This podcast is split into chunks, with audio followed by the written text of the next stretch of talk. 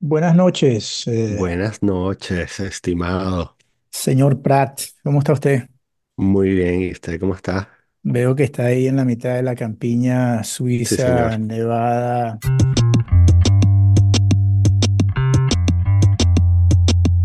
Mi Está apuesta para el futuro es la mano de obra gratis. El, el...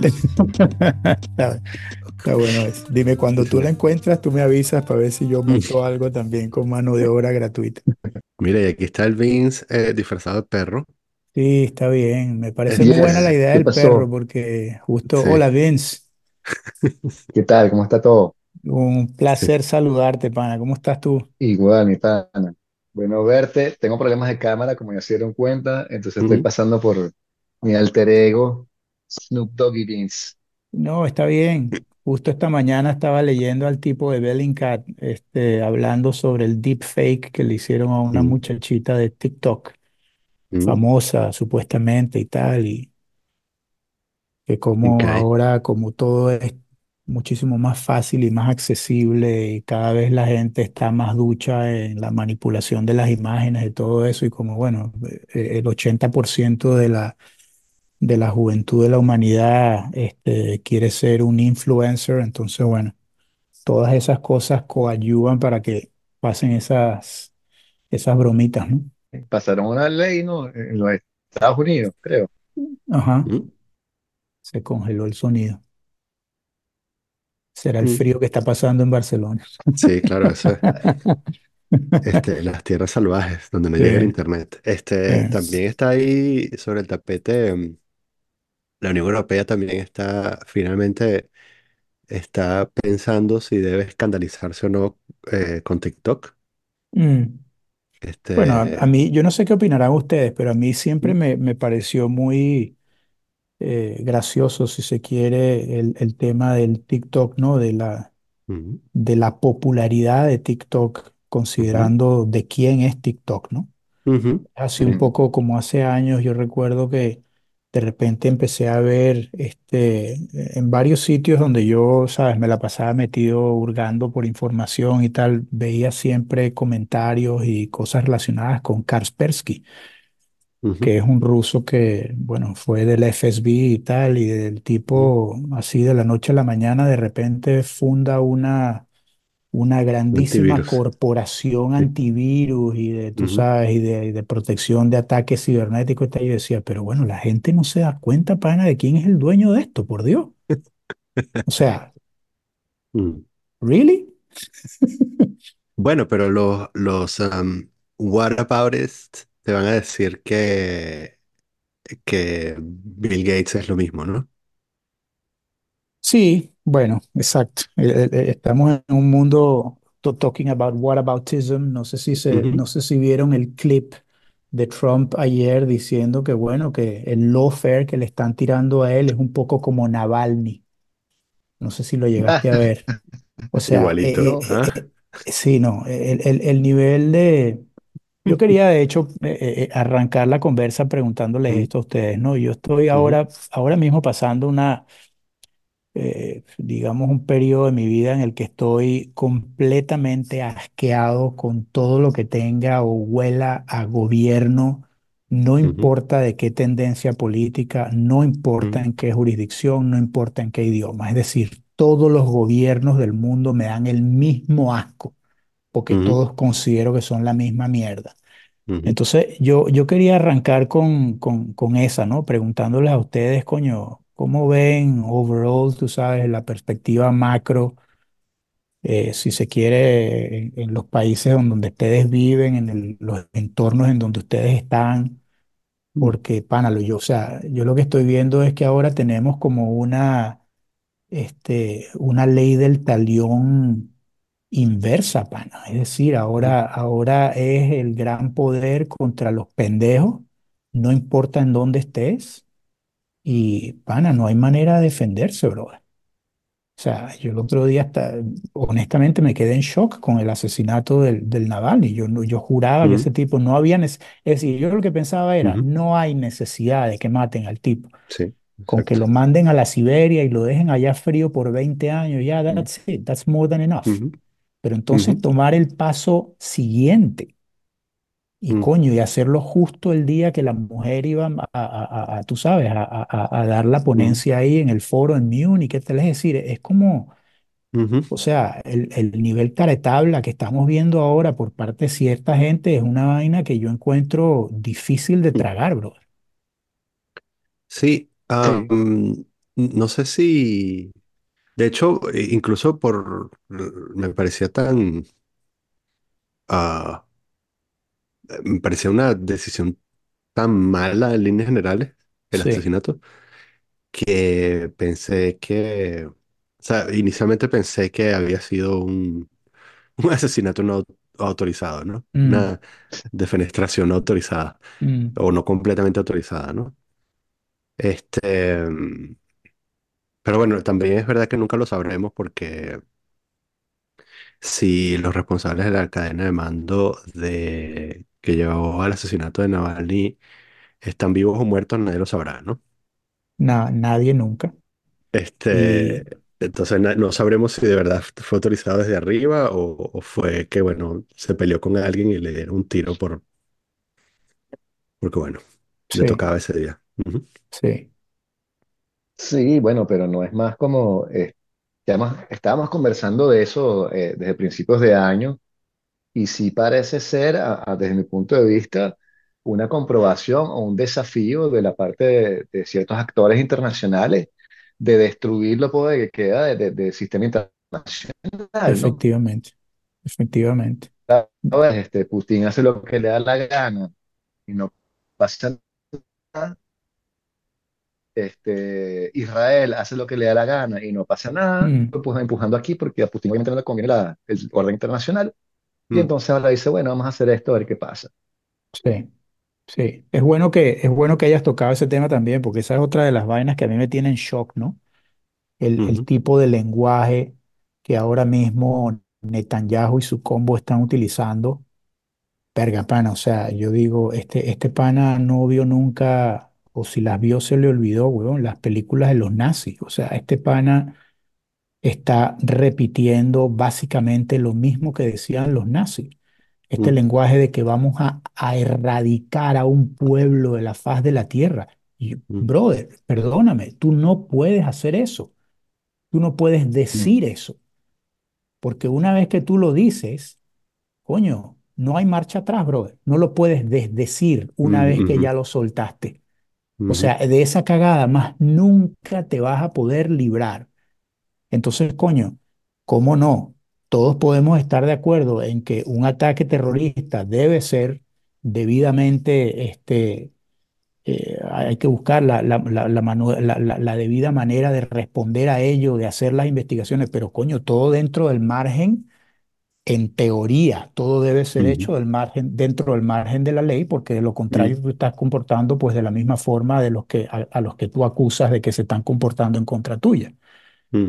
Pero coño, después agarrar y, y- y todo un pueblo que está literalmente sitiado en un campo de concentración que es un poquito más grande de los que tenía Hitler, pero es un campo de concentración a la final, porque los tipos no tienen ni siquiera la libertad de movimiento allá adentro, y empezar a decir, vamos a erradicar a esta gente de la faz de la tierra, oye, brother, déjame decirte una vaina.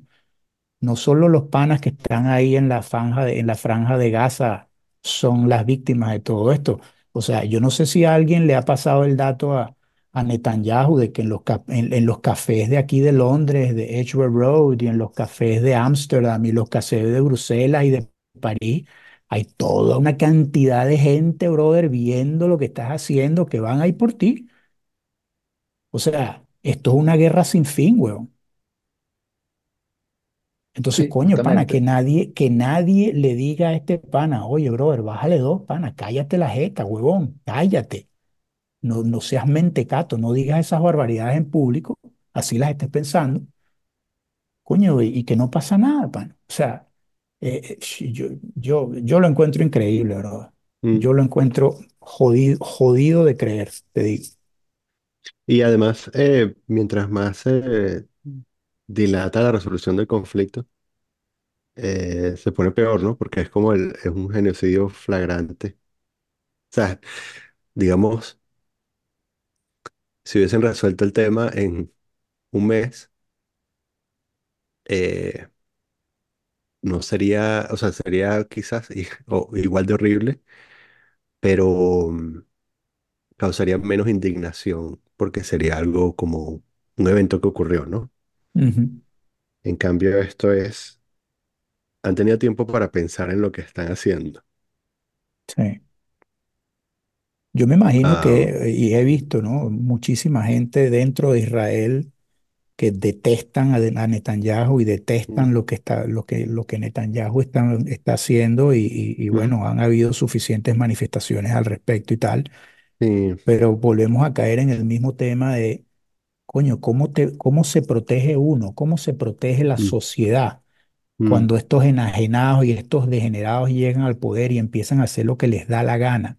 No hay forma de ponerles coto, pana. No hay forma de pararlos. sí. Y lo que pasa también es que, bueno, si, si te están bombardeando, este, o sea, nosotros podemos aquí hablar lo que nos dé la gana, pero no nos están bombardeando, ¿no? No, no, por supuesto. Entonces, eh, Y ojo, yo no estoy diciendo con todo esto que sea fácil o que, o que tú sabes, yo estoy a favor de uno, a favor del otro. No, no. Yo lo que sí, digo es ese tipo de, ese tipo de aseveraciones de que yo voy a borrar de la sí, faz de la borrar, tierra a un pueblo entero. O sea, I mean, come on. Sí, sí, sí, sí. Sí, son cosas que no se dicen, además que mucho menos, voy, voy a terminar el punto anterior. S- Claro, si te, cuando- en el momento en que te están bombardeando, tú empiezas a vivir en una realidad paralela, ¿no? Ujú, Para, o sea, hay, hay como un- una especie de separación entre el mundo en el que tú vives y el mundo en el que vive la gente que no está siendo bombardeada, ¿no? Como mm, obvio, pero no es tan obvio tampoco, ¿no? Es como, no es obvio, pero quizás no es fácil de entender si no piensas en eso de verdad, ¿no? mm, Em, entonces, eh, tú, ah, l- el deseo que te queda a ti para defender, para, para mirar la contradicción que hay entre vanagloriarse de ser la única democracia del Medio Oriente Medio Oriente.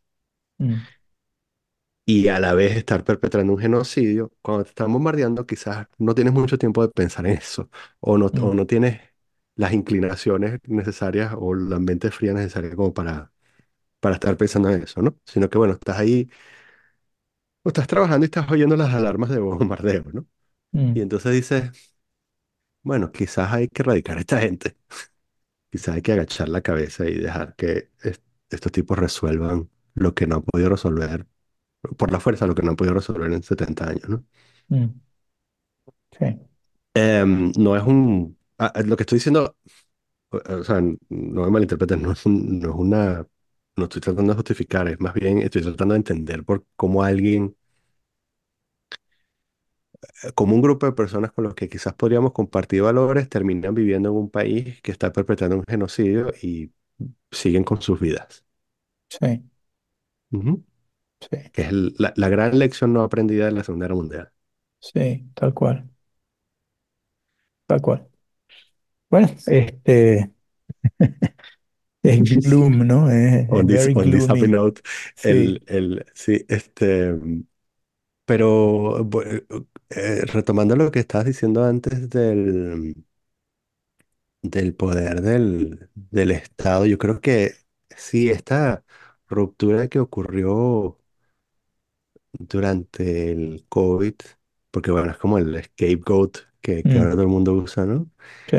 Em, esta ruptura de que parece ser que se normalizó eh, este asunto de ah, la- el resquebrajamiento de la sociedad eh, la aceptación de la brecha, del, del ensanchamiento de la brecha entre ricos y pobres Mm, y el, el estado de emergencia permanente am, ha llevado cosas muy extrañas como esto que está sucediendo en Israel.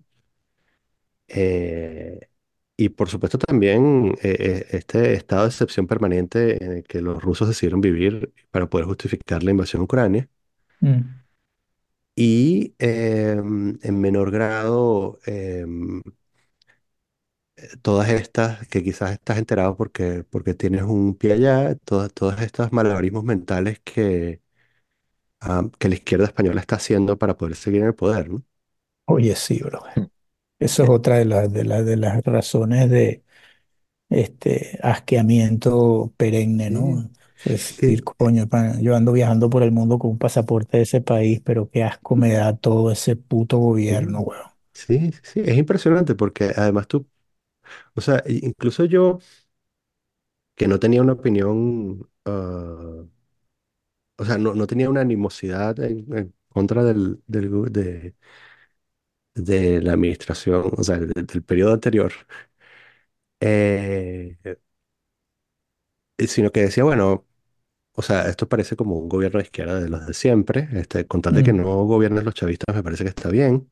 sí. Y bueno, y es normal que de pronto se caigan a latas con los chavistas. Me parece que eso es una cosa que hay que tolerar y ya, ¿no? Con tal, porque Mm, al final, eh, dentro de cuatro años se van y ya, ¿no? Pero parece que no se van a ir, ¿no? no, no. No se van a ir y los pactos que han tenido que hacer para poder sí, formar gobierno, entonces son pactos con gente, bueno, los independentistas de sí, Cataluña, el Partido Nacionalista Vasco, es decir, lo mejor sí, de cada casa, ¿no?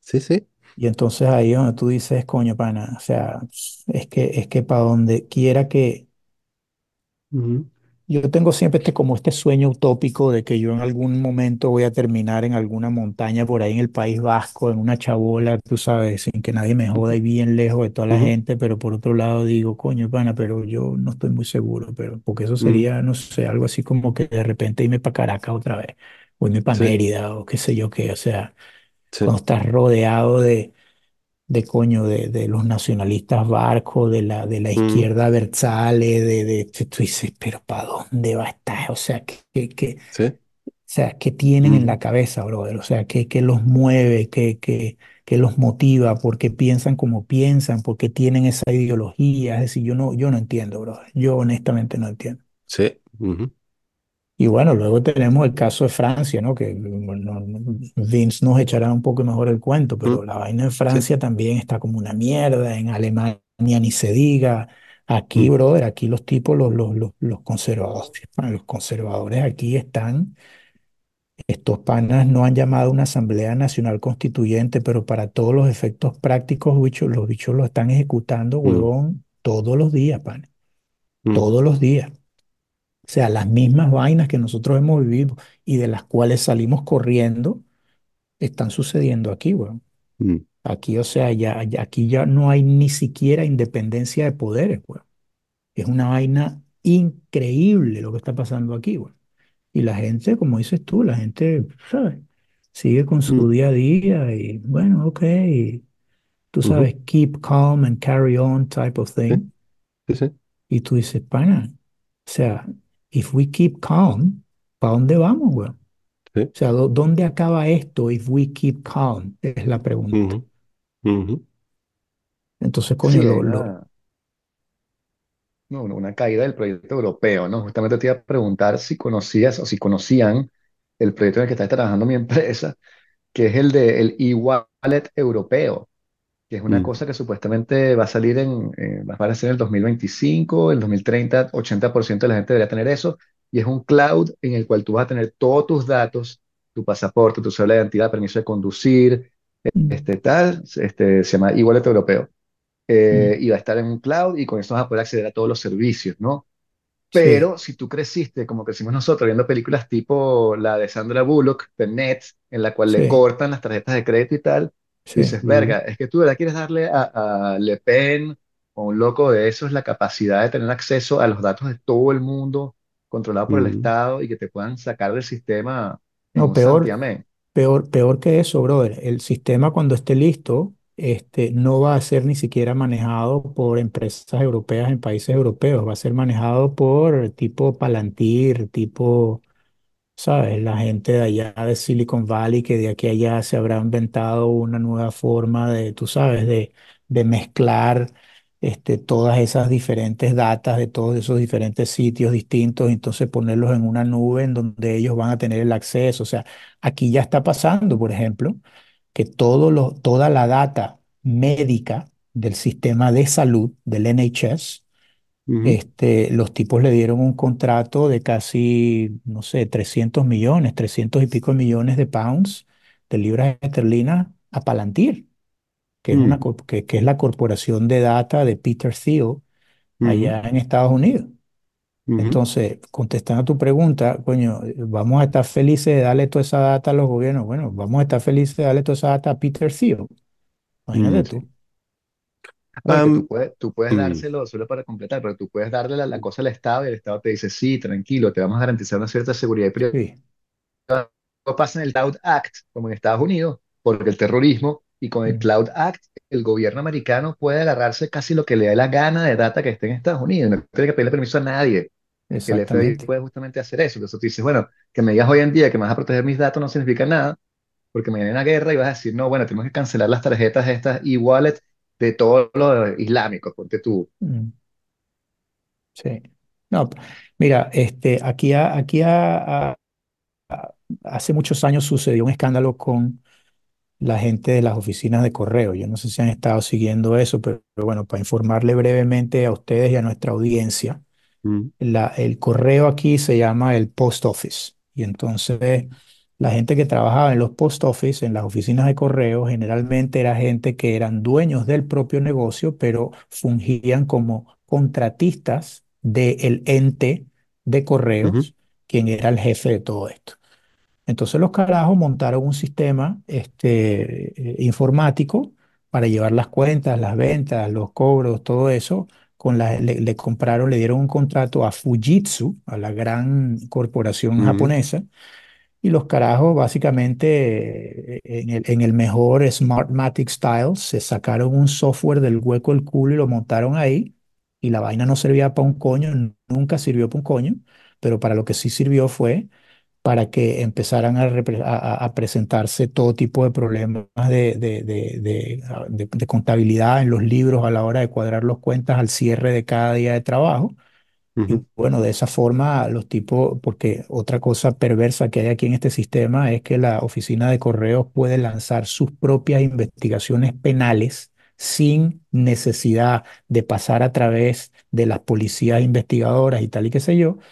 Entonces, bueno, resulta que el post office, huevón, se cargó un poco de gente y le, les mm, coñetó la vida a un poco de gente y tal.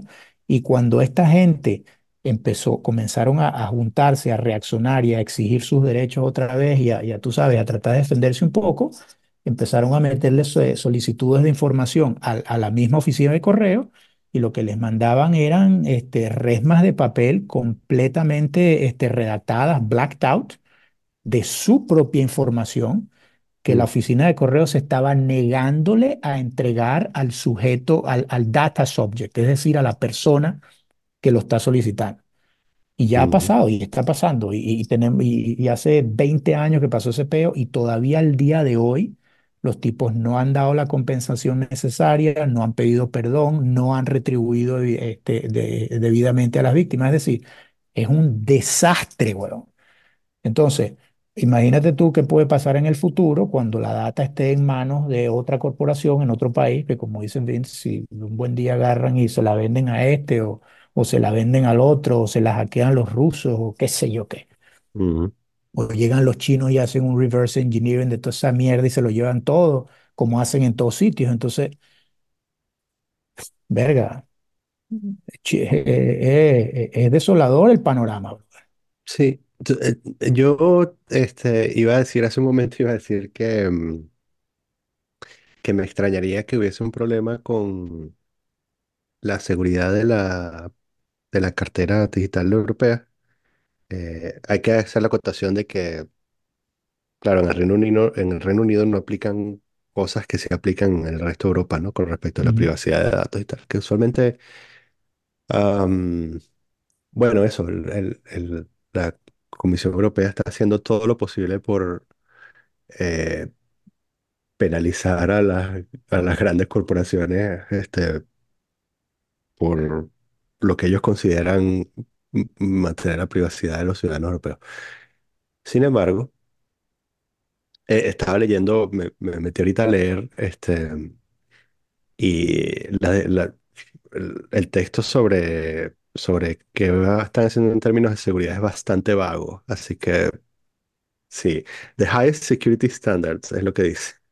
Sí. Eso quiere Security decir, Standards definido por unos políticos que sí, no saben ni siquiera usar una sí, computadora. no, o sea, a ver, igual, igual hay gente que, igual hay gente capaz ahí, ¿no? Pero que sabe lo que significa eso, pero hay unas, hay un, sí, o sea, siem- siempre estás, ah, debido a que la mano de obra es tan cara, siempre estás sujeto a, bueno, contratar gente de otros lugares y puedes tener una brecha de seguridad ahí, ¿no?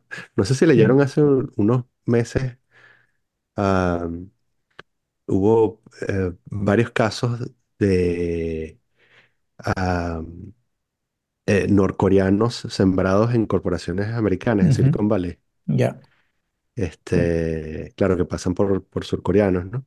ya. Y entonces, este, que estaban robando eh, secretos, ¿no?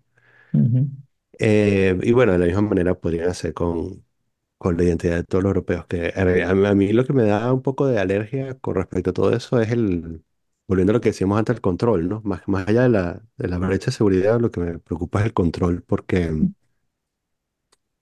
em, ¿sabes? La interoperabilidad de los sistemas siempre favorece al Estado. ujú, O sí, sea, no hay, no hay nada, no hay ninguna manera que tú me puedas vender de que eso es más conveniente para mí como ciudadano. sí, Porque si es un asunto de que tengo que esperar cinco minutos más a que tú llames por teléfono, prefiero esperar los cinco minutos a que tú llames por teléfono.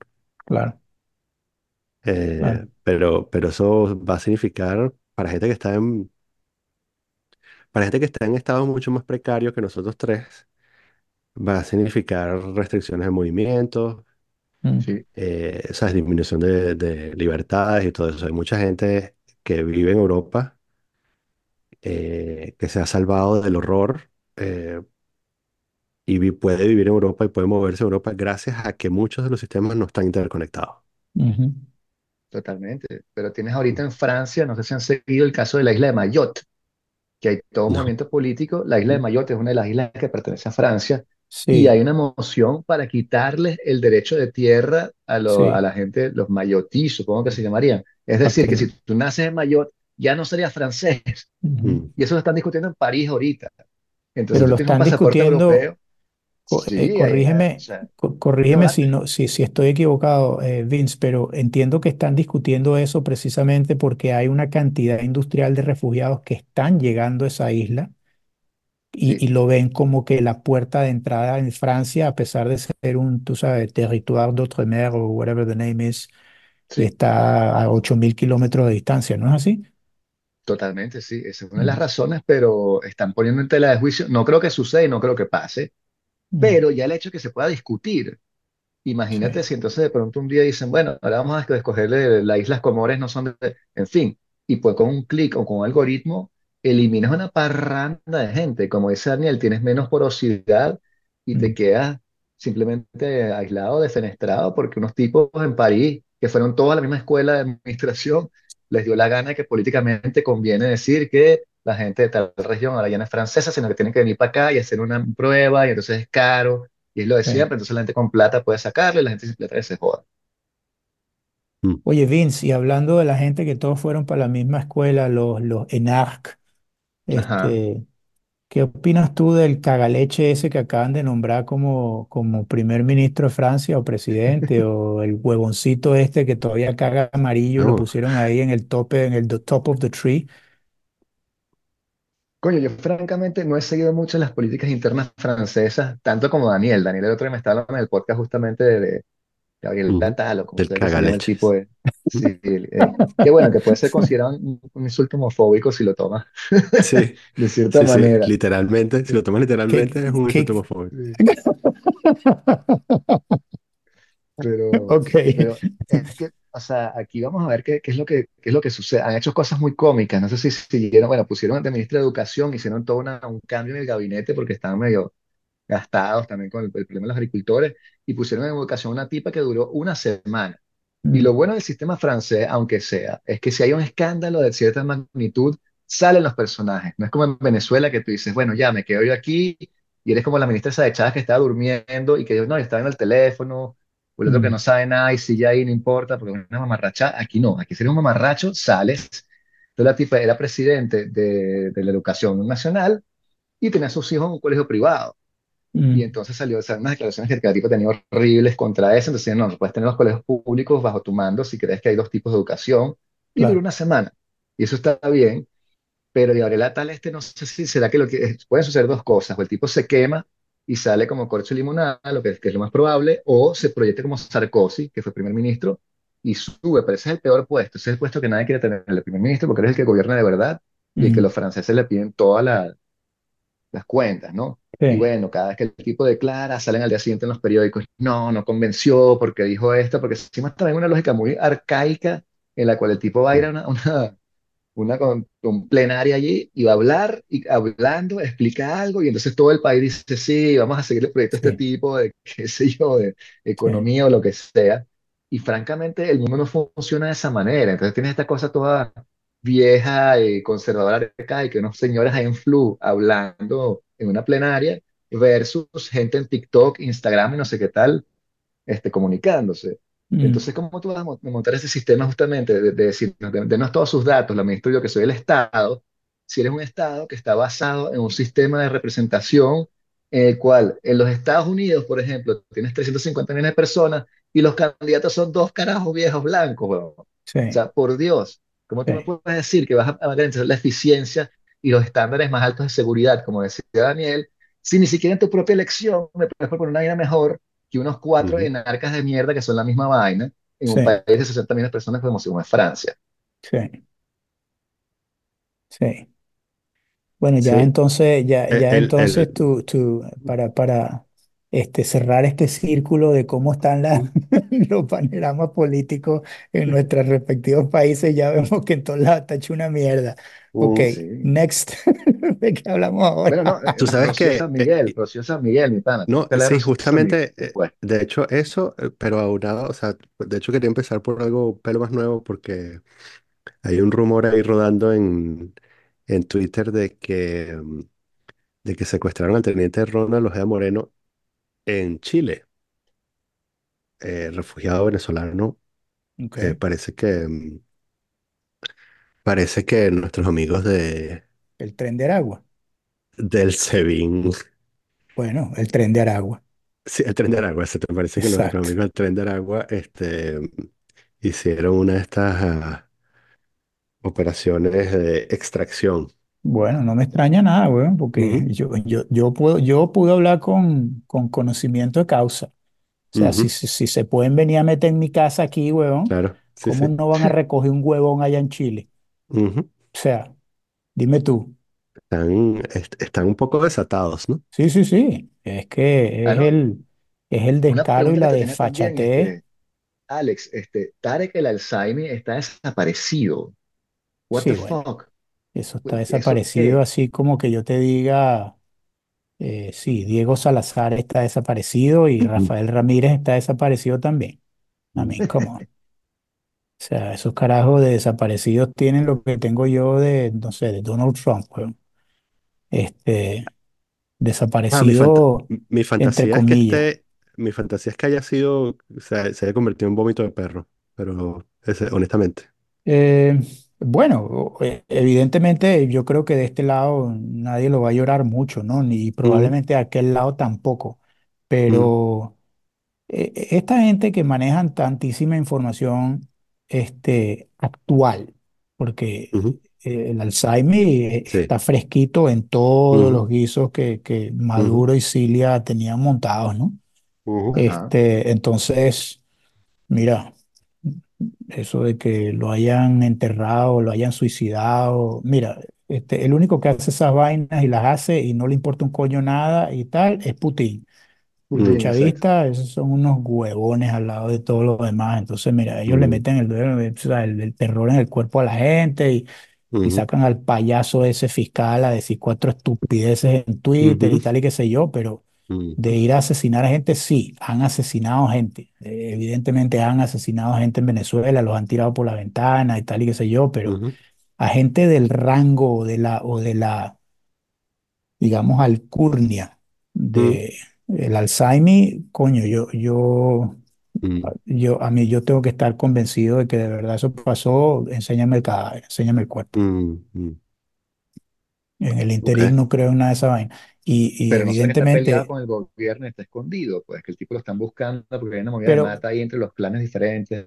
pero fíjate tú que eh, eh, a él lo defenestran supuestamente por la corrupción en PDVSA, ¿no? Supuestamente. Sí. Pero, oye, o sea, la corrupción en PDVSA sigue exactamente igual, mi pana. O Mm, sea, exactamente igual. Hubo un enroque, hubo un, digamos, relevo en el, en el tope de la cadena de mando. Ahora los, nu- el, el- el nuevo, el nuevo Tarek El Alzheimer en PDVSA no es, no es el ministro ni es el director de PDVSA, Pedro Tellechea, es Delcy Rodríguez, esa es la que manda ahí. mm, Este, y bueno, a lo mejor ellos lo que estaban, que creo que lo hablamos en un, en, en una, en una conversa anterior, quizá lo que pasó ahí fue que de los tres o cuatro grupos que medran de PDVSA, pues a lo mejor los tipos se dieron cuenta de que el Tarek se estaba quedando con la, la mayor parte del pastel y no estaba a lo mejor este, distribuyendo todos los dividendos debidamente y tal y qué sé yo, y por eso lo sacaron, ¿no? Pero de ahí a que lo van a, se lo van a echar al pico por corrupto, coño, eso sería la, una primicia, eso sería la primera vez que eso pasa en Venezuela. Y el mejor ejemplo de eso es que, bueno, fíjate tú, el, el, el casposo colombiano, el Saab, míralo, ¿no? Ahora es el zar de la economía y ahora él va a arreglar, tú sabes, las inversiones foráneas en Venezuela y, o sea, I mean, come on. O sea, sí. ¿qué, te puedo decir? Cuéntame qué sentiste. Yo sabía que iban a devolver a ese tipo. De hecho, yo escribí, yo escribí un- un- unos días después que finalmente lo arrestaron y tal, yo dije, no, este carajo se va para Caracas otra vez.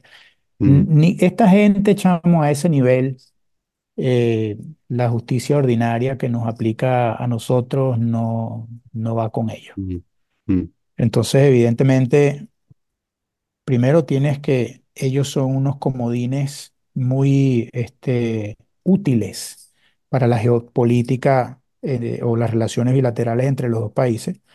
Y otra cosa es que no debemos olvidar que Venezuela tenía uno a uno que este, al, en particular al gobierno y a la administración de los Estados Unidos de cualquier este, color le hubiese interesado meter en los ganchos, que era el, el gordo Leonard, este, el Fat Leonard, que era una especie de, de Alex Saab, pero dentro del ámbito marítimo. Y el tipo estuvo durante 20 o 25 años consiguiendo contratos básicamente con toda la flota este, marina militar de los Estados Unidos en Asia, en todos los puertos de Asia. Y el tipo tenía, chamo, este, bibliotecas, weón, o tiene mm, bibliotecas en algún lado de videos de orgías, de, de, de, de fecupes, de generalotes de más alto rango. Este, lo, lo filmó recogiendo, o sea, cogiendo muchachitos, recibiendo dinero en coimas. O sea, el tipo, entonces, evidentemente. mm, Sí hay corrupción en Estados Unidos como como hay corrupción en cualquier otro país, pero una acusación de corrupción de esa naturaleza sobre Estados Unidos hace muchísimo más daño de cualquier cosa que pueda decirse sobre Maduro o sobre mm, Saab o sobre Tarek El Alzheimer, porque finalmente el mundo entero sabe, coño, quién es Maduro, quién es Saab, quién es el Alzheimer y tal. Pero mm, que de repente se presente un caso como este tipo, weón, que los tenía filmados a todos, weón Verga, evidentemente a la Casa Blanca no le interesa que un huevón de eso esté en el helicoide, ujú, compartiendo información y quién sabe qué más. mm, Entonces, mira, ¿sabes qué? Yo te doy a Saab, tú me das ese bichito para acá y los otros 10 huevones que emitieron en el combo, esos fueron de ñapa, porque eso, mm, en realidad eso, eh, esos carajos este, no, no eran el punto relevante de la discusión, sino mira, yo te doy este, tú me das a ese. ujú, bichos de igual Claro, peso, bichos de igual peso para ambas naciones, entonces, bueno, para ambas naciones, entonces, bueno, evidentemente se dio eso. Luego, este, yo no sé si, si se enteraron que este, bichos de la DEA que estaban este, investigando a Saab eh, agentes de la DEA que estaban investigando a Saab estaban pasando la información a los abogados de Saab para que el bicho se defe- y le, tiraron el pitazo de cuándo le iban a tirar el, el, el, mm, el arresto y tal. O sea, gente, yo, yo fui a una oficina a reunirme con el tipo que arrestaron por esa vaina, güey. Y yo dije, ujú, verga, chamo, a- a- así están las cosas en Estados Unidos. ujú, Es como de reunirse con la, con la policía metropolitana, más o menos, ujú, ujú, de, de, de Alfredo Peña. Entonces, coño, así, así, o sea, ¿cómo, mm, cómo funcionan las cosas? Bueno, fíjate tú, todas las concesiones que le ha hecho Estados Unidos últimamente a Venezuela y qué ha hecho Maduro con eso. Se ha limpiado el culo, se ha metido una bola de billetes suficiente como para ganar la próxima elección que venga, diga lo que diga María Corina, y ya está, ujú, weón. Y tú sabes, la fiesta sigue en paz.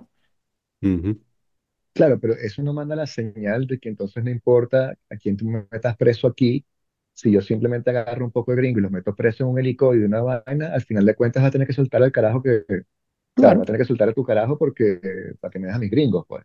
tal Entonces, ¿de cual, qué coño sirve que internacionalmente sigas a Sátare, que el Alzheimer, Rafael Ramírez, y apenas lo metas preso, Nicolás Maduro va a meter preso un poco de gringos y ya. Claro, tal cual, weón, tal cual.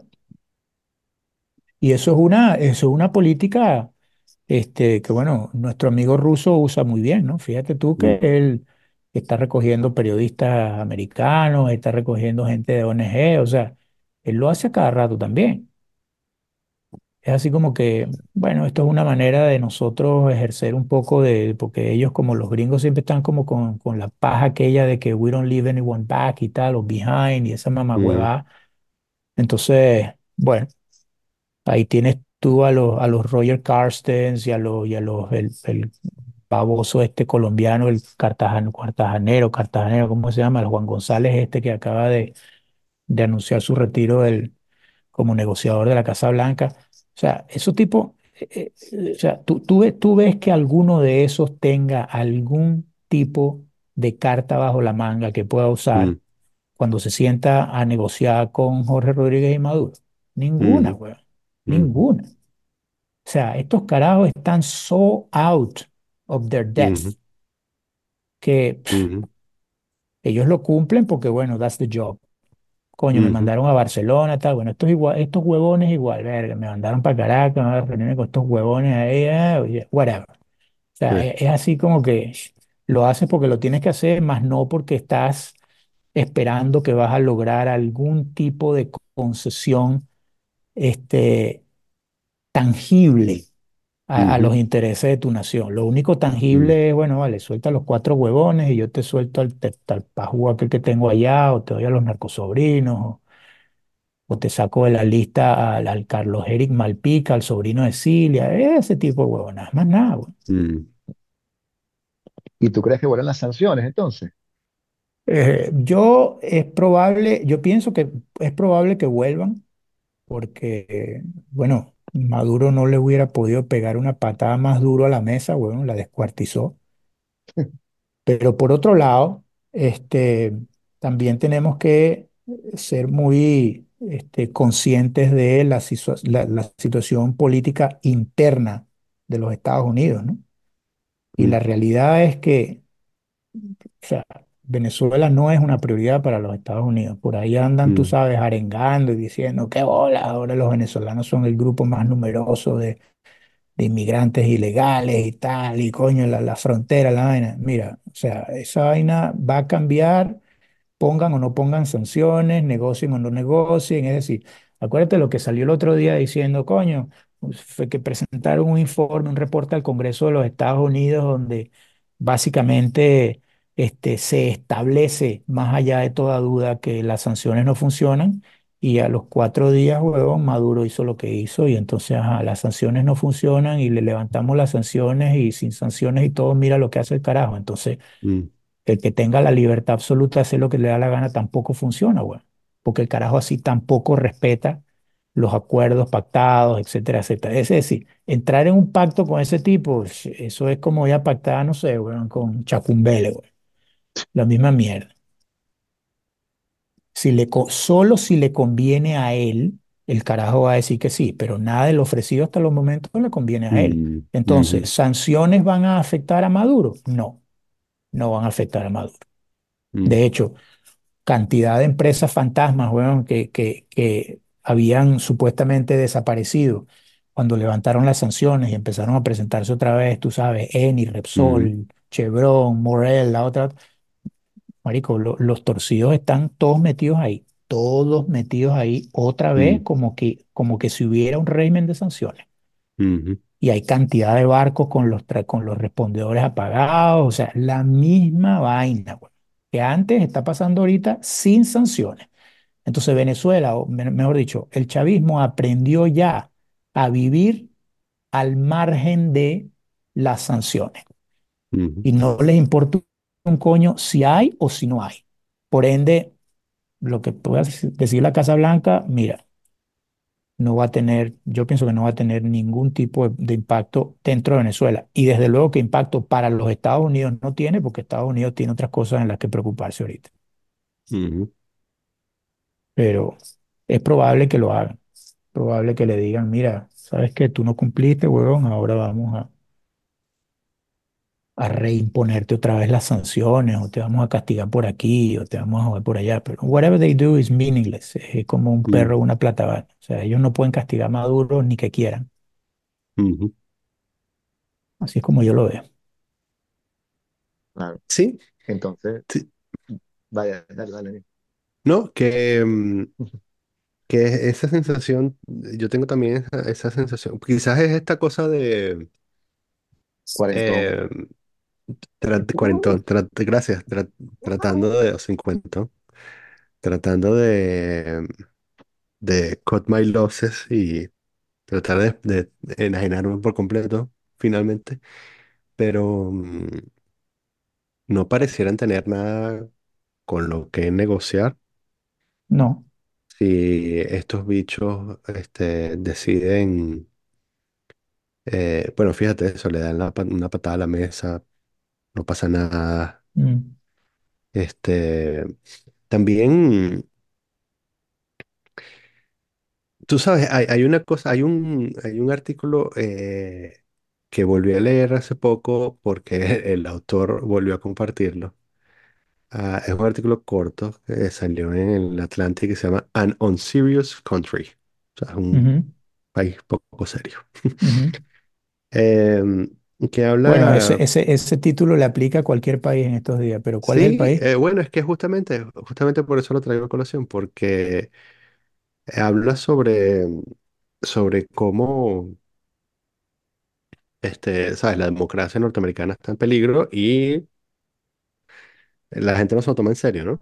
Mm, Em, y entonces, sí, yo también tengo esta sensación de que, eh, bueno, eso, hay, hay muchas cosas que están en peligro, pero la gente que está a cargo están, ¿sabes? Checking out a las 5 de la tarde, ¿no?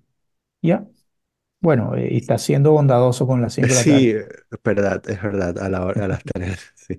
La última reunión a las once y media de la mañana. Sí, Em, porque la medida de impacto, hoy en día la medida de impacto es el número de, de engagement que tengas en TikTok y en Twitter.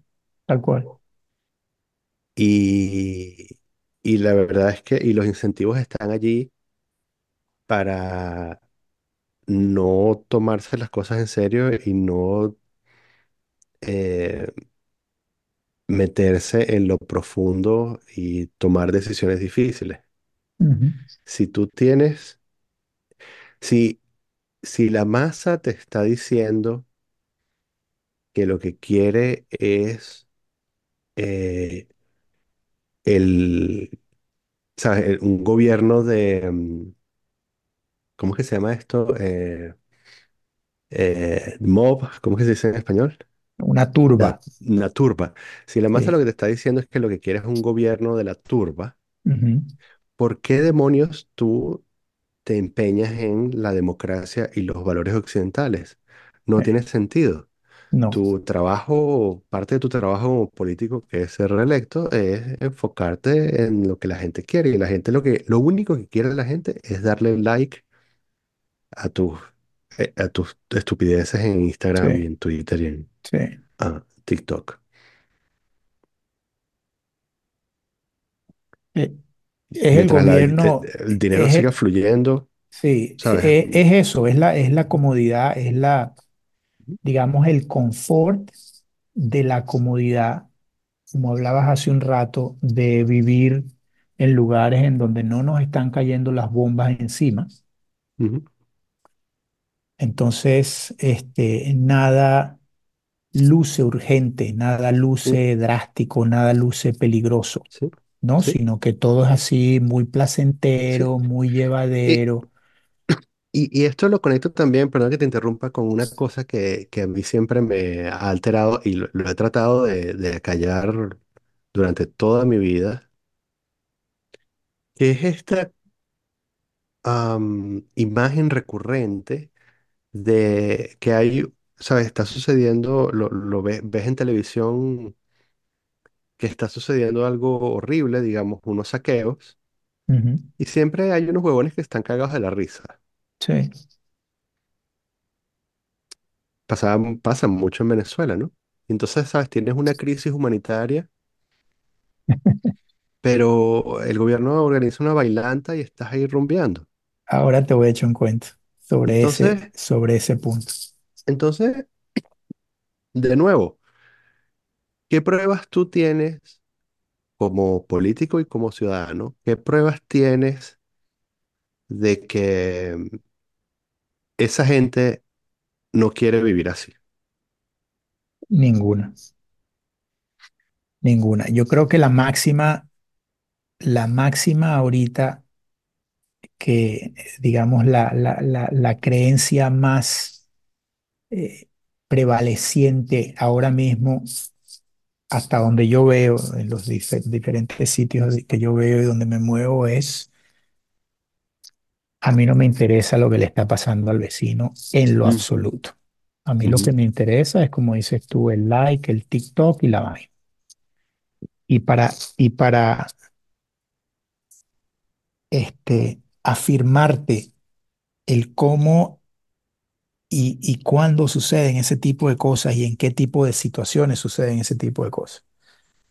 Nosotros vivimos aquí en Londres, cerca de un parque, en el cual todos los 31 de diciembre se aglomera un coñazo de gente que vienen a ese parque a ver los fuegos artificiales que sueltan allá en el río, porque se ven desde aquí, mm, desde la montañita. Entonces, este fin de año, como todos los fines de año, este, los fines de año, vino un coñazo de gente, se cubrió la montañita de gente y en el tope de la montaña hubo un peo entre unos carajitos y apuñalaron a un huevón y lo dejaron pegado ahí. Mierda. Mierda. Ok, pero espérate. Eso sucede a las 11 y 37, ¿ok? Bueno, la gente siguió llegando, siguió llegando, siguió llegando, siguió el aglomeramiento, siguió el coge culo. Eventualmente llegó la, policía un poco antes de las 12.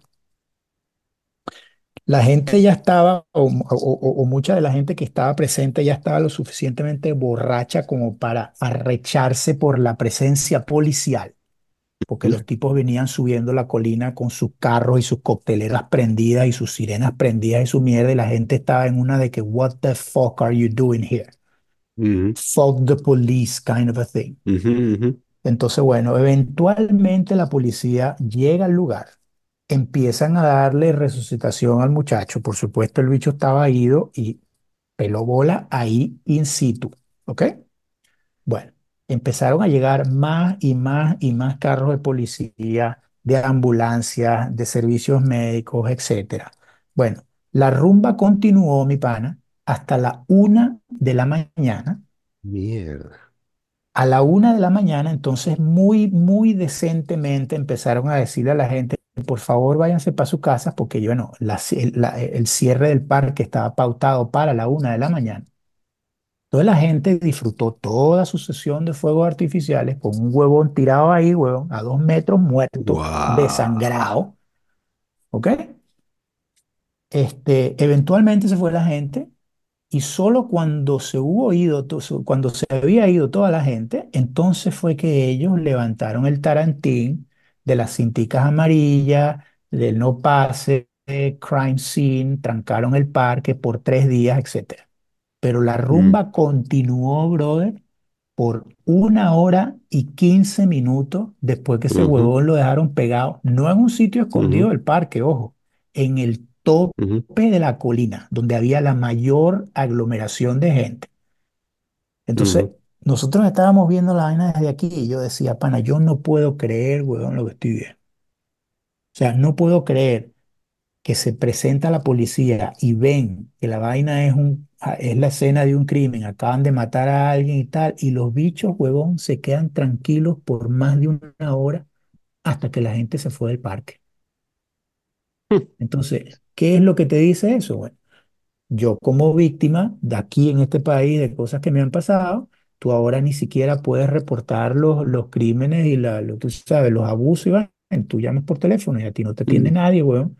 Te dicen, do it online. Una grabadora te lo dice. Solo emergencias de estilo, coño, alguien se está, no sé, me dio un infarto, una huevona, pues, con la ambulancia es diferente. Pero si es, si es policía, bro, entonces tú dices, vivimos en esa sociedad en donde a nadie le importa un coño nada, donde nadie se mete, donde están viendo que están robando, que están asaltando, que están faltando al respeto a alguien, que están haciendo algo indebido, nadie abre la boca, brother. Nadie. Entonces, bueno, eso, la consecuencia de eso es, como nadie por- participa eh, eh, eh, en coño, en asegurarse que mi entorno está más o menos aceptable y decente, ¿cuánta gente crees tú que están participando en el proceso político? mm, Entonces luego, ¿es alguna interrogante, coño, que haya tantísima gente deficiente, deficiente al mando en todos los países del mundo? Pues no, obviamente no. Obviamente no, porque a nadie le importa. Entonces es un peo, es un peo muy, muy jodido, weón. O sea, yo, yo lo pienso, porque, bueno, yo, yo soy padre igual que ustedes, Iván, y yo veo, verga, mis chamas mm, panas, ¿en qué clase de, o sí, sea, e- e- e- en qué clase de chiquero van a tener que operar estas jevas, weón? Y siempre me acuerdo mucho de aquella anécdota tuya de coño, cuando sacas una fotocopia, la segunda tal, la tercera tal, hasta que llega un momento en que ya el papel está, que ya ni siquiera se ve la fotocopia. Bueno, huevón, eso es lo que abunda ahora, pan. sí, Gente que no tiene espina, que no tiene guáramo, que no, no le importa un coño nada, que lo único es, coño, déjame ver cómo estoy aquí en este ángulo y cómo me pega la luz bien, y si no, déjame meterle los filtros y ponerle los ojitos así para salir bien en el TikTok y la... Chamo, y lo hacen delante de todo el mundo a cualquier hora, no matter what, weón. Tú dices, what the fuck is wrong with these people, man? Este es el episodio más boomer que hemos grabado. No, pero es que es la verdad, weón. Sí. O sea, yo, yo, yo a veces me quedo así mirando como que Verga, estamos en un set de un film, huevón. Estamos en un set de, de, de alguna guachafita, de alguna rochela, o a lo mejor aquel, aquel artículo famoso en el panfleto negro. No, no, no, el show eres tú. Bueno, huevón, el show somos nosotros. Evidentemente el show somos nosotros, que somos los únicos incomprendidos y los únicos inconformes, los únicos que formamos pedo, decir, epa, epa, no hagas eso ahí. Los demás están como que, "Pff, déjame ver mi, mi, tú ujú, sabes, mi follower count. That's all it Claro, matters, pero man. es un reflejo como de, de los tiempos, ¿no? De los tiempos que, que corren, en los cuales económicamente también estás como que, bueno, haz la plata tú que puedas, trata de no darle plata al Estado, Mm, agárrate todo, trata de subir, pisa a los demás, unido a, tómate la foto tú, eres más bello que el otro, no sé qué tal, y mm. entonces, este, y la- el, el desconocimiento del Estado. Entonces hay una destrucción de ese tejido social, lo cual también pone en tela de juicio la idea esa libertaria de que si todos somos individualistas, se va a crear una especie de, de- de tejido social a partir del individualismo a ultranza que proponían ellos, porque obviamente no es el caso. Pero no me extraña desde que si por un lado en el trabajo tienes una cosa completamente cínica en la cual la gente trata de subir y tampoco tienes, o sea, no te importa mucho lo que sucede con los demás y la plata estás tratando de hacerla, entonces, bueno, ya comprar Bitcoin y después lo va a vender lo más rápido posible y se lo pasa a otro huevón que se joda a él y con eso hice plata y tienes a los influencers, en fin, toda una especie de cinismo, nadie se adhiera a nada. Y entonces, claro, en ese contexto de bolas, un carajo la, la apuñalan ahí y la otra gente dice, bueno, pero yo, yo vine aquí para rumbear y estuve trabajando todo el año, este es el único tiempo que tengo de rumbear de todos modos, yo estoy aquí con mis panas, bueno, vamos a poner un poco más allá, pues. Sí, sí, tal cual, güey, tal cual. Lo chimbo es que, coño, luego yo no sé si les pasa a ustedes, ¿no? Pero yo pienso, coño, ¿qué tal si el apuñalado es uno, güey? O Claro, sea, sí, ¿qué tal, qué tal si tú estabas en el sitio, huevón, y vinieron y te metieron cuatro puñaladas, chamo, y la gente está tan busy tomándose el selfie y saliendo bonito en el Instagram que tú te desangras ahí, huevón, y son incapaces de voltear a mirarte, güey. Y no te sucede que cuando ayudas a alguien en público que no conoces, te ven como si fueras, o sea, como si acabaras de llegar a una especie de máquina del tiempo. Que Sí, hoy justamente estaba pasando este, y vi un tipo tratando de cargar unos, unos peones ahí y tal, este, un repartidor, y lo veo pariendo, eh, te va a ayudar aquí y tal, porque era muy fácil simplemente ayudarlo ahí. Y el tipo así como que, ¿por qué coño? O sea, como que, ¿qué estás haciendo? sí, Esto, nadie me ayuda, mi trabajo es sufrir aquí como un huevón solo. Y yo, no, para, no tienes que sufrir, o sea, entre lo hacemos facilito.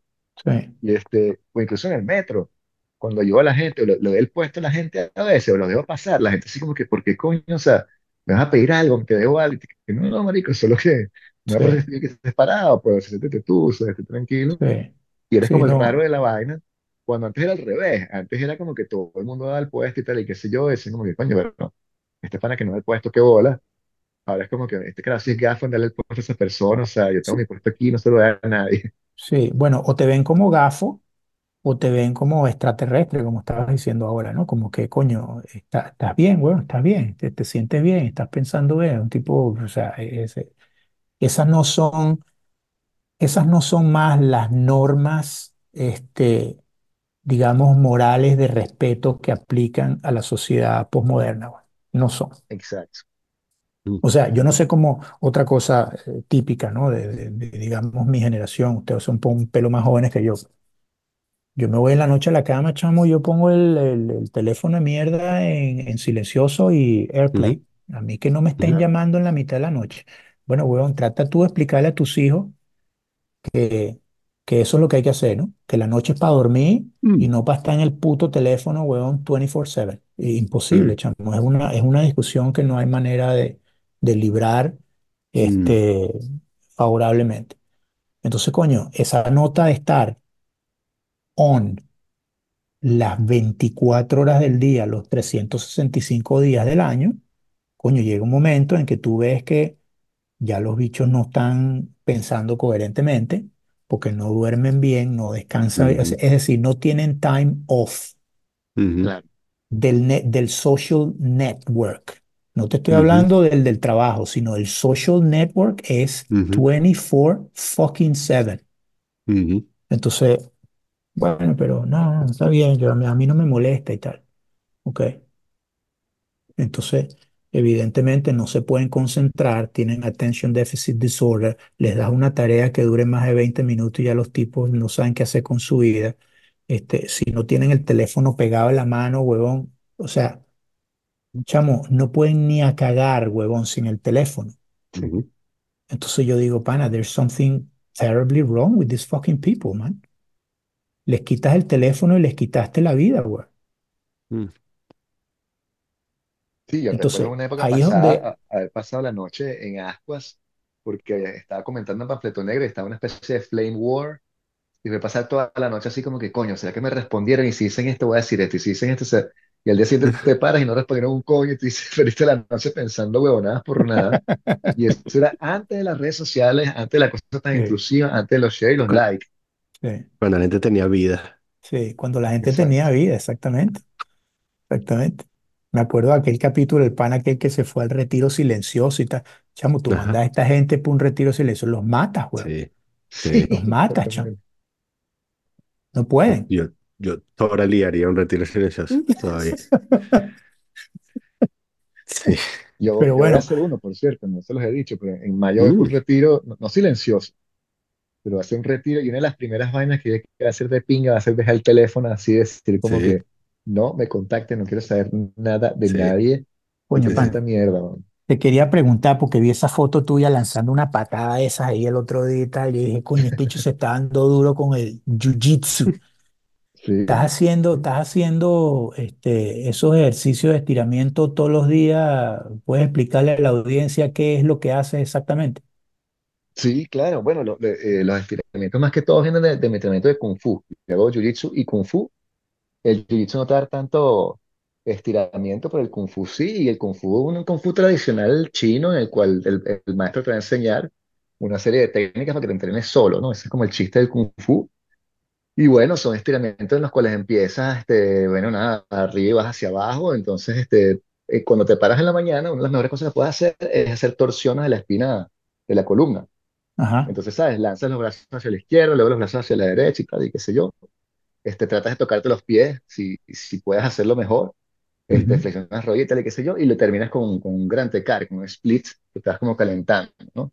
Y ujú, son estiramientos que se, se, se consiguen también en yoga y en casi todas las prácticas, mm, pero si los haces todos los días, de verdad mejora. Yo soy un carajo muy, muy, muy tullido, muy, que no tiene mucha flexibilidad, y he mejorado que jode con esa vaina. mm. El peor es que mi, mi maestro de Kung Fu este, eh, me dijo, o sea, no me dijo porque en el Kung Fu no te dicen un coño, una vaina burda arcaica, hermética, burda extraña, pero me está entrenando para, para pasarle el cinturón negro este año.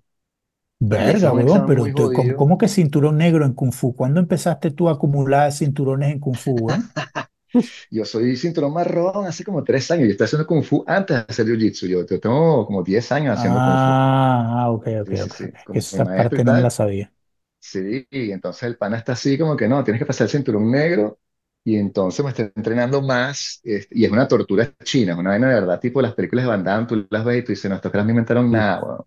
Que te ponen en posiciones así, este, la, la del caballero, qué sé yo, como si estás montando caballo, pero con los pies Ujú, paralelos y tienes que bajar todo lo que puedas y te ponen peso y te quedas ahí Verga. y dices, no puedo más, te quedas ahí y tal, y después haces otra posición y bueno, al final mejoras que jode, pero claro, al día siguiente y al día después y al día después, tú estás como mandándole la madre al maestro, la madre al maestro, ¿no? Sí, no, la recuperación ya no es tan rápida, ¿no? Sí, pero es una práctica, también quiero, me, me encanta el Kung Fu porque también es una que puede poder hacer con temas mucho más viejos, que el Jiu-Jitsu no, Mm, el Jiu-Jitsu tiene una parte de contacto muy fuerte, ujú, que no sé, de aquí a cinco años no me veo mucho rodando con, con, con chamos, aunque bueno, todavía lo hago, ¿no? El Jiu-Jitsu sí, lo fino es que son situaciones de combate, tienes la parte de combate muy presente y te permite ujú, como sublimar esa cosa. Y mm. francamente, o sea, es un tripeo. El otro día fui y estrangulé un carajo con una anaconda choke, que es de pinga, y me sentía mal, no quería ir. Y dije, coño, no quería ir para el jiu-jitsu y tal. Tengo tiempo, o sea, tenía como tres días que no iba, estaba como lesionado.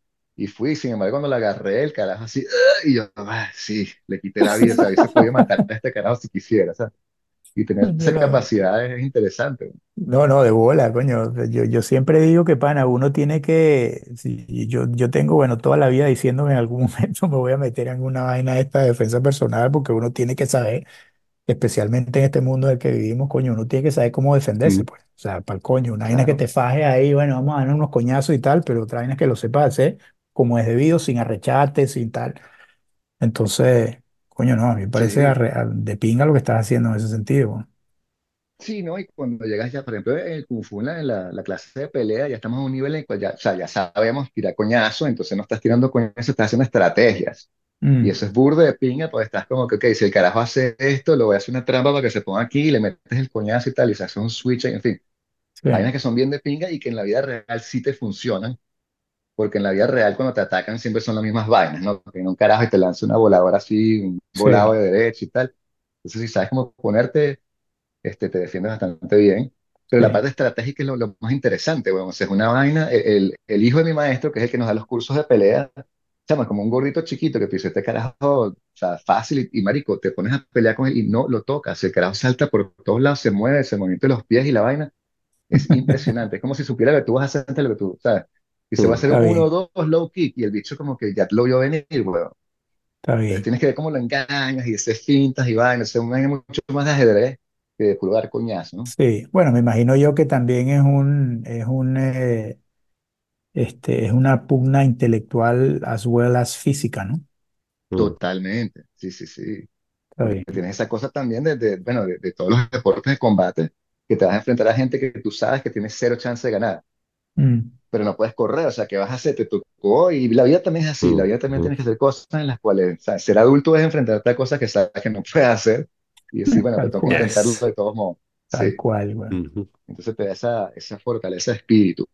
Pero francamente, sí, sí, o sea, los estiramientos de verdad hay que hacerlos a toda edad, huevón, o sea, de verdad, y son cosas muy básicas. Si puedes hacer, yo estoy, yo estoy entrenando también este, flexiones todas las mañanas, lo cual es bien de pinga, antes de los estiramientos, y francamente, marico, apenas te paras, o sea, salgo de la ducha y tal, hago 25, después me pongo una vaina, hago 25 más, y cuando vienes ahí hiciste 100 flexiones.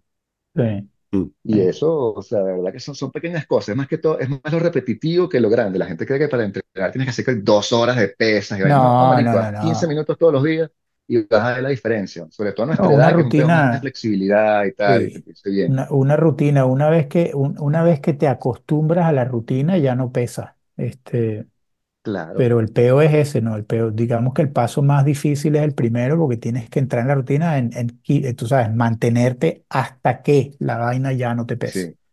Sí, que al principio te, te Pero hablé que joven, o sea, los días siguientes estás como que con los músculos hinchados, sí.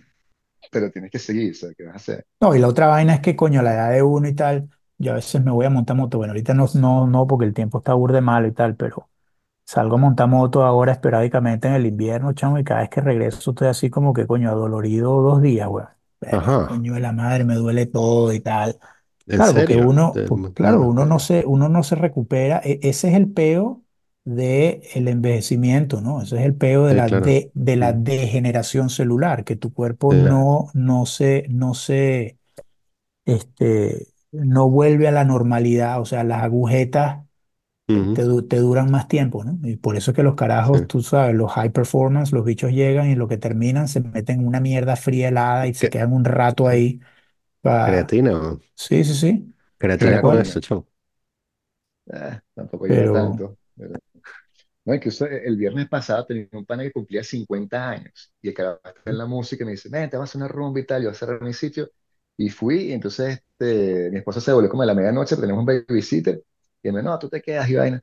Y él este, es latino y tiene muchos amigos cubanos que también son cantantes y músicos, y vino un poco de gente, nos quedamos en el bar como hasta las dos, después fuimos a su casa que tiene un estudio, y estuvimos poniendo música, chamo, así, weón, y bebiendo ron en el club y cerveza y cuando vengo a ver, chamo, salgo del estudio, veo que todo el mundo está como dormido, y cuando salgo a la calle así, son las nueve de la mañana, y te veo el sol A así en la puta. Y yo, mierda. Qué llegué a mi casa, huevón, o sea, yo dije, yo sabía que iba a llegar tarde, dije, bueno, vaya como a las cuatro y tal, pero entonces pierdo mi sábado, pero marico, perdí el sábado y perdí el domingo, o sea, el sábado me acosté cuando llegué, me paré como a las dos de la tarde, me volví a acostar, hice una siesta, después me acosté en la... Y el domingo estaba de volteado y dije, no, no, no se puede hacer ya, bueno, o sea, tienes que pedir el lunes libre si vas a dormir el viernes, no no sé. sí, weón. mm. Tal cual, tal cual. ¿Y hasta cuándo te quedas en Barcelona? ¿Hasta, hasta mañana o así? O? Hasta el, hasta el sábado, o sea, esta gente se Ah, regresa mañana, pero yo les dije, no, Mm. pana, este, yo me quedo en Barcelona más tiempo y me voy para casa un tengo par. cosas que hacer. Y me dijeron, y que sí, tranquila, haz lo que quieras y tal. Este, sí, bueno, fino, me quedo en casa un pana, entonces, este, que, que ha venido para el podcast, que es músico también. Mm, Entonces voy a ir a verle y tal, y después voy a trabajar dos días aquí y me regreso el sábado tranquilazo. Eso es lo bueno de Europa también, que coño, viajas cerquita, ¿no? O sea, en una hora y Mm. media estás ya en Nosotros en París. estos días nos fuimos a, a, a, a Varsovia, weón. Cool. ¿Qué tal Ajá, Varsovia? Verga, chamo. O sea, shocking, weón. Shocking en ¿en qué varios sentido? aspectos. Shocking, Ok. shocking en cuanto, primero en cuanto a lo barato. Ujú, Eh, bueno, obviamente comparando con Londres, ¿no? ujú, Este, pero súper barato, súper limpio, súper ordenado, todo tal. Eh, y luego, bueno, nos dimos los típicos paseos de, de- de rigor, ¿no? En el museo de, de- del Uprising de Varsovia y de toda la vaina. Y verga, chamo, o sea, esa gente la ha pasado mal, brother. Sí. Mal, pero mal de verdad. O sea, yo digo, no, a nosotros, lo, lo de nosotros es una guachafita, weón, al lado de ujú, carajos. Entonces, coño, eh, por, por este típico, típica, este, relaciones que uno hace en el playground llevando a los chamos a la escuela, mm, este, nosotros nos hicimos panas de el eh, antiguo embajador de Polonia aquí en Londres. mm, Entonces, bueno, uno de los días los estuvimos visitando y vaina, y fuimos a cenar con ellos y tal, y el carajo me está echando los cuentos de las vainas que están pasando en Polonia, y yo decía, "Ay, Increíble, huevón, que, y los Mm, tipos, y los tipos lo tienen mucho más cerca de lo que lo tenemos todos los demás, porque obviamente ellos son frontera con Bielorrusia, ellos son frontera ujú, con ujú, Kaliningrado, ellos son frontera con Ucrania. ujú, Entonces, coño, ven el peo, tú sabes, le ven los, le ven los colmillos a la fiera, weón. ujú. Entonces, coño, preocupante, ¿no? Porque uno, uno aquí está ajeno y está lejano, ¿no? Bueno, lejano, Sí. relativamente lejos de todo eso, pero no tan lejos. Eh, pero luego ves, chamo, la, la, la resilience, ¿no? La resiliencia de la gente, ¿sabes? Llueve, trueno, rampagué, están ahí, están dándole, están echándole bola, están echando para adelante, están trabajando, o mm, sea, yo no había ido nunca y de verdad que, verga, positively surprised. No llegué a ir a Mira, ¿y Auschwitz cuál ni nada de es eso, tu, pero, pero coño, no mm, me hizo falta tampoco.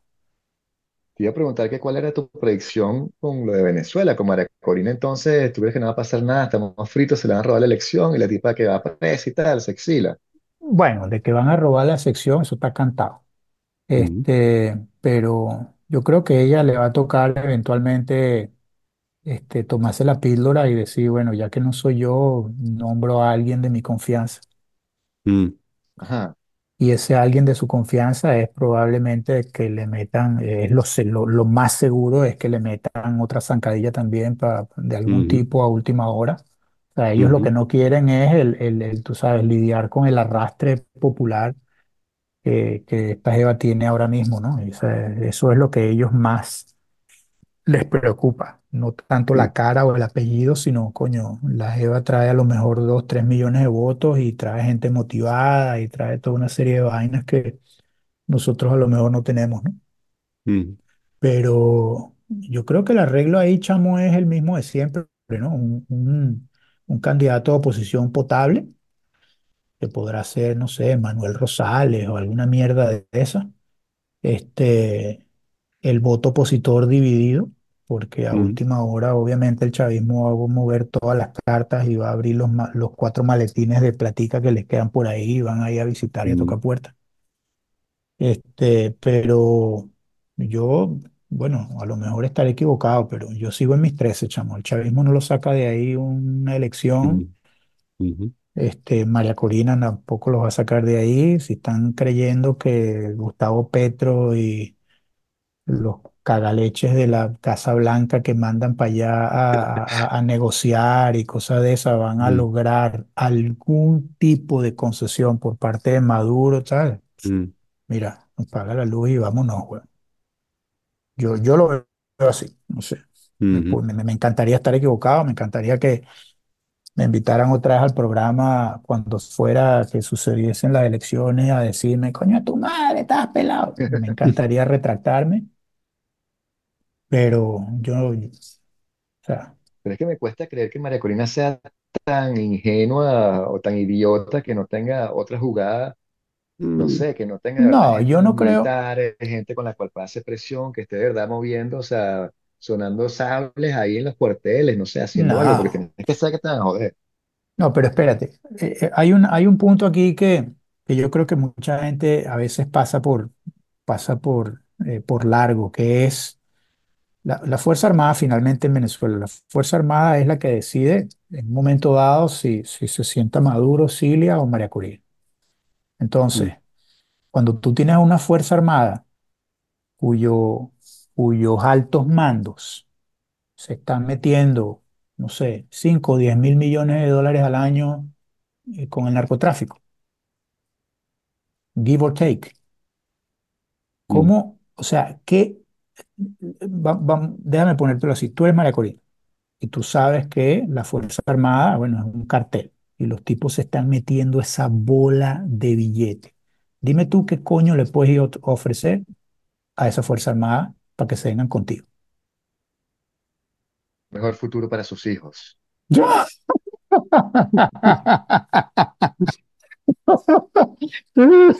Coño, eso estuvo bueno. Lo peor es que lo decían en serio. Coño, no, pana. No, no, eso no, please. ah, mira, estamos hablando en serio. ¿Qué, qué le, qué le puede- es, ese no es una oferta seria. mm, ¿Qué le puedes decir tú a esos carajos? Coño, que Maduro mm, no te conviene. que Maduro no es bueno para el futuro del país, que No, Maduro, pero, o sea, no pactas con esos tipos, pactas con los que están abajo, a los Pinochet, ¿sabes? Le dices a Pinochet que quite a Schneider y se ponga a él. Haces eso, que agarras uno que está abajo, le dices, mira, que tiene así las espuelas así, y dices, bueno, pana, si tumbas estos bichos de arriba, eres tú con nosotros. Tenemos sí, al pero pueblo, tenemos todo movido, el día de las elecciones vamos a Mm, mover la mata, y tú haz tu 28 de febrero, 2 de febrero, ni me acuerdo ni cuál era la mm, fecha, 4 de febrero, y este, mm, digo yo, o sea, especulando de abajo, manera total. abajo tienes que llegar. La pregunta entonces es, ¿cuán abajo tienes que llegar conseguirte a ese tipo de personajes que tengan el arrastre,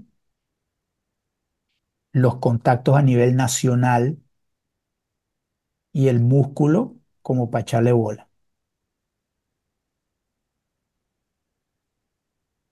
Sí, bueno, obviamente, pero María Corina creo que debería tener gente alrededor que no puede, o sea, no puedo creer que su jugada sea, vamos a las elecciones, perdemos y después le decimos a la gente que salga a la calle, o sea, what mm, the fuck. Bueno, mm. yo, ¿Tú yo no crees, voy Daniel? ¿Qué a... crees tú? Sí. Sí, imagínate. Imagínate un político competente. So- s- Tal cual, weón. Tal cual.